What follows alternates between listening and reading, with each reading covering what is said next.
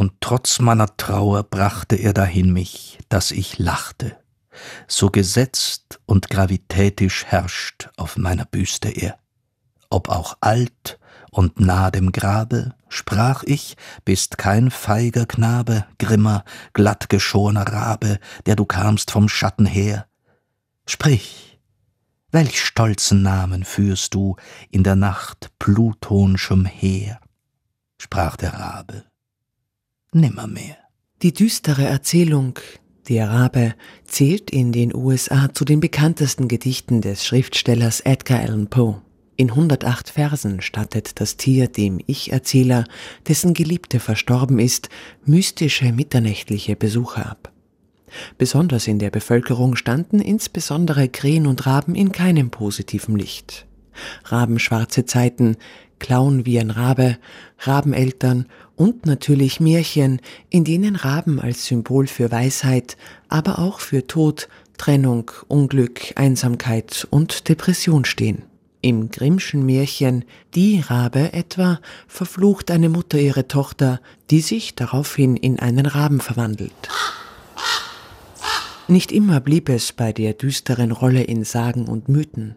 Noch heute leben mittlerweile zwei Kolkraben in einer Voliere im Hof des Merseburger Schlosses im südlichen Sachsen-Anhalt. Es ist eine Haftstrafe, die auf die Merseburger Rabensage zurückführt. Der regierende Bischof ließ im 15. Jahrhundert seinen treuen Diener wegen des Diebstahls eines Ringes hinrichten. Wie sich aber herausstellte, hatte der Diener den Ring nicht gestohlen. Er wurde in einem Rabennest gefunden. Zur Mahnung an künftige Herrscher, kein Urteil im Jezorn zu fällen, steht im Schlosshof seitdem ein Käfig mit einem Raben, der für den Diebstahl seines Artgenossen büßt. Die US-amerikanische Wissenschaftlerin Kelly Swift betreibt neben ihren Forschungen zu Rabenvögeln auch einen Blog, um über Verhaltensweisen, Eigenheiten und natürlich die Forschung von Rabenvögeln zu informieren. Auch Mythen, so erzählt sie, stellen eine Chance dar, um die Neugier zu wecken, genauer erfahren zu wollen, was es mit den vermeintlich düsteren Gesellen tatsächlich auf sich hat. Und nicht überall sind die Tiere negativ konnotiert. Während viele westliche Kulturen Krähen zum Beispiel als Omen für den Tod interpretieren, sehen das zum Beispiel die amerikanischen Ureinwohner an der Westküste der USA oder die Japaner ganz anders. Dort genießen Krähen einen sehr guten Ruf. Es ist also nicht so, dass Menschen im Allgemeinen Krähen beängstigend finden, nur ganz bestimmte Kulturen. Es gibt aber auch andere Möglichkeiten, wie man die Vögel wahrnehmen kann. Im antiken Griechenland zum Beispiel waren sie ein Symbol der Liebe und der Ehe. Ein anderer Weg, um sich dem Thema anzunähern, ist natürlich die Wissenschaft. So hat man beispielsweise herausgefunden, dass Krähen lebenslange Bindungen mit ihren Partnern eingehen, dass sie Menschen erkennen können und dass sie leidenschaftlich gern spielen. All das sind Verhaltensweisen, in denen sich Menschen wiederfinden und die dazu beitragen können, dass man die Krähe vielleicht nicht mehr nur als schwarzen Müllvogel wahrnimmt, sondern als interessante Kreatur, zu der man einen stärkeren Bezug hat, als man vielleicht dachte. In ihrer eigenen Forschung ging Swift den oft mystifizierten Krähenbegräbnissen auf den Grund. Schon seit Jahrhunderten bemerkten Menschen, dass sich Rabenvögel um die Leichen ihrer Toten versammeln, Warnrufe ausstoßen oder Artgenossen zum Ort des Geschehens rufen. Im Volksglauben wurde dieses Verhalten mit menschlichen Ritualen wie etwa der Totenwache assoziiert. Im Unterschied zu anderen Wildtieren reagieren Krähen sehr stark auf tote Artgenossen. Meine konkrete Frage war, warum das so ist. Mögliche Erklärungen gibt es viele. Etwa, dass sie trauern oder dass sie untersuchen, wer stirbt und welche Auswirkungen das auf die Gemeinschaft hat. Oder sie nützen die Gelegenheit, um aus der Gefahr zu lernen. Diese letzte Hypothese war zuvor bereits an der Universität von Kalifornien an Buschhähern überprüft worden.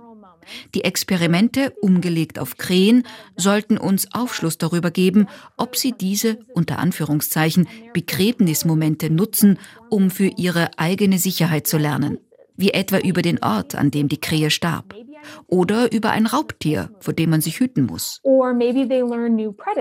Für ihre Experimente wählte Swift ein für die Rabenvögel unberechenbares Raubtier, den Menschen.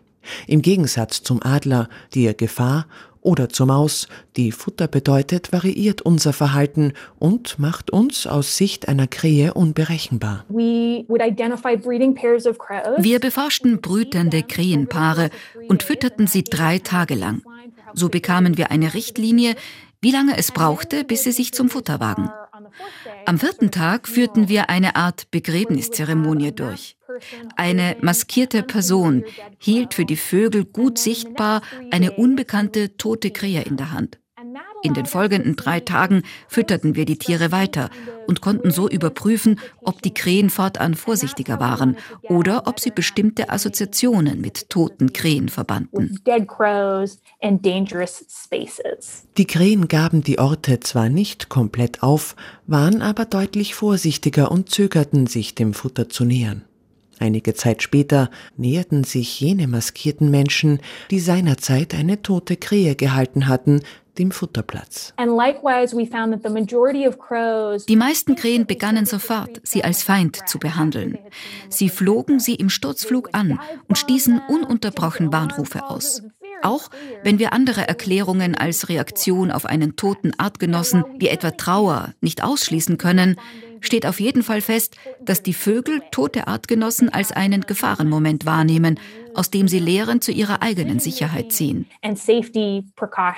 Eine Krähenschar wird im Englischen auch als a murder of crows bezeichnet, eine Mörderschar. Zwei Raben sind eine Verschwörung, a conspiracy. Besonders ihre Vorliebe für Fleisch und Aas bescherte den, oft für ihre Weisheit gepriesenen Raben ein schlechtes Image. Insbesondere weil die Aasfresser nicht wählerisch sind, um welches Fleisch es sich handelt und von Kriegen unter Menschen profitierten, so der Ornithologe Liam Barker. Denkt man an die Zeiten zurück, als die Pest gewütet hat oder vielleicht ein großer Krieg stattfand, wurden Krähen und Raben als schlechtes Omen gesehen. Auch weil die Tiere schnell lernten zu erkennen, wo sich eine Konfrontation abspielen würde. Und nach einer Auseinandersetzung waren die Felder mit Krähen und Raben übersät, die sich an den Überresten labten.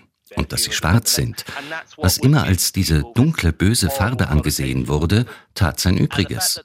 Es sind so viele Aspekte, die uns an den Tod und unsere eigene Sterblichkeit erinnern, dass besonders Raben und Krähen bei einigen Menschen oft Unbehagen auslösen. Gramprophet rief ich voll Zweifel. Ob du Vogel oder Teufel, ob die Hölle dich mir sandte, ob der Sturm dich wehte her, du, der von des Orkus Strande, du, der von dem Schreckenlande sich zu mir, dem Trüben, wandte, künde mir mein heiß Begehr. Find ich Balsam noch in Gilead, ist noch Trost im Gnadenmeer, sprach der Rabe, nimmermehr. Abseits von wissenschaftlichen Publikationen dreht sich vor allem bei Jungforscherinnen und Forschern viel um eine niederschwellige Vermittlung von ihren Arbeiten an Interessierte. Soziale Medien bieten dabei nicht nur eine perfekte Plattform, um sich untereinander zu vernetzen, sondern auch um Interessierte für Forschungsthemen zu begeistern. Fast 73.000 Follower hat die Forscherin Kelly Swift etwa auf X, vormals Twitter. Was mir an Twitter gefällt, ist, dass ich eine Brücke zwischen dem Wissen, das ich mir über sechs Jahre erarbeitet habe, und Interessierten schlagen kann. Ich kann mein Wissen also direkt einbringen. Zum Beispiel, indem ich komplexe Studien vom Forschungsjargon befreie und auf einfache Art und Weise vermittle. Das stellt für viele Social-Media-Userinnen und User einen wertvollen Einstieg in ein Thema und eine wichtige Wissenschaftskommunikation dar. Seit 2016 spielt Swift mit Nutzerinnen und Nutzern auch regelmäßig ein Spiel mit dem Titel Crow or No. Die Forscherin veröffentlicht ein Bild und Nutzerinnen und Nutzer haben ein paar Stunden Zeit, um zu erkennen, ob es sich bei dem abgebildeten Vogel um eine Krähe handelt oder nicht. Was das Spiel schwierig macht, dass es eine Menge anderer Rabenvögel gibt, die Krähen sehr ähnlich sehen. Besonders während Corona, als viele Menschen zu Hause festsaßen und auf der Suche nach Beschäftigung waren, wurde Vogelbeobachtung für viele ein wichtiger Zeitvertreib. Auch unsere Wissenschaftsspiele auf sozialen Medien haben einen Aufschwung erlebt. Wie auch Finde die Eidechse, Puma oder kein Puma oder auch Knock Knock, Who's Bear, wo sie versuchen zu erraten, um welchen Bären es sich handelt. Wir hatten erkannt, dass während der Pandemie mehr Menschen diese Spiele zu spielen begonnen haben. Also arbeiten wir zusammen und bewerben uns gegenseitig. Eine weitere Social-Media-Aktion fand im Rahmen von Schwerpunktwochen statt, um die Vielfalt an Naturforscherinnen und Naturforschern zu präsentieren. Wie etwa die Blackbirders Week, die die Arbeiten von Ornithologinnen und Ornithologen mit dunkler Hautfarbe in die Öffentlichkeit rücken sollte, erzählt der Forscher Liam Barker. Vor Blackbirders Week hatte ich überhaupt keine Twitter-Präsenz und gerade mal 100 Follower. Mit dieser Social-Media-Aktion haben wir begonnen, uns füreinander einzusetzen. Also, falls Sie es nicht wussten, ich bin schwarz. Wir haben unsere Forschungen öffentlich präsentiert und die Menschen haben begonnen, meine Geschichte zu erzählen und wie ich zu meinem Beruf gekommen bin. Auf einen Schlag hatte ich mehr Follower, mehr Interaktionen und bekam darüber auch Jobangebote. Leute schicken mir mittlerweile ständig Bilder von Vögeln und fragen mich zum Beispiel, um welche Art es sich handelt. Es ist schön zu sehen, wie viele Menschen sich für unsere Arbeit interessieren. Auch die Popkultur hat nicht auf die Rabenvögel vergessen. Zum Beispiel der Film Die Krähe aus dem Jahr 1994. Eine Comicverfilmung, in der eine Krähe die Seele eines Toten in die Welt zurückholt, um Rache zu nehmen. Subtiler und traditioneller wurden Krähen in der Verfilmung von Tolkiens Herr der Ringe aus dem Jahr 2002 eingewoben. Er ist ein Vorbote des Leids. Warum sollte ich euch willkommen heißen? Gandalf, Sturmkrähe. Dies ist eine sehr berechtigte Frage, Herr und Gebieter. Also es gibt allerdings auch Beispiele wie Game of Thrones, wo Raben und Krähen sehr positiv besetzt sind. Raben sind Kuriere, Krähen sind der Spitzname für die Nachtwache. Die Wächter an der Mauer, die vor dem Bösen beschützen und gegen die Dunkelheit kämpfen und die Morgendämmerung bringen. Ich würde also sagen, dass Popkultur durchaus einen Effekt haben kann. Es hängt aber freilich davon ab, welche Sichtweise gerade populär ist.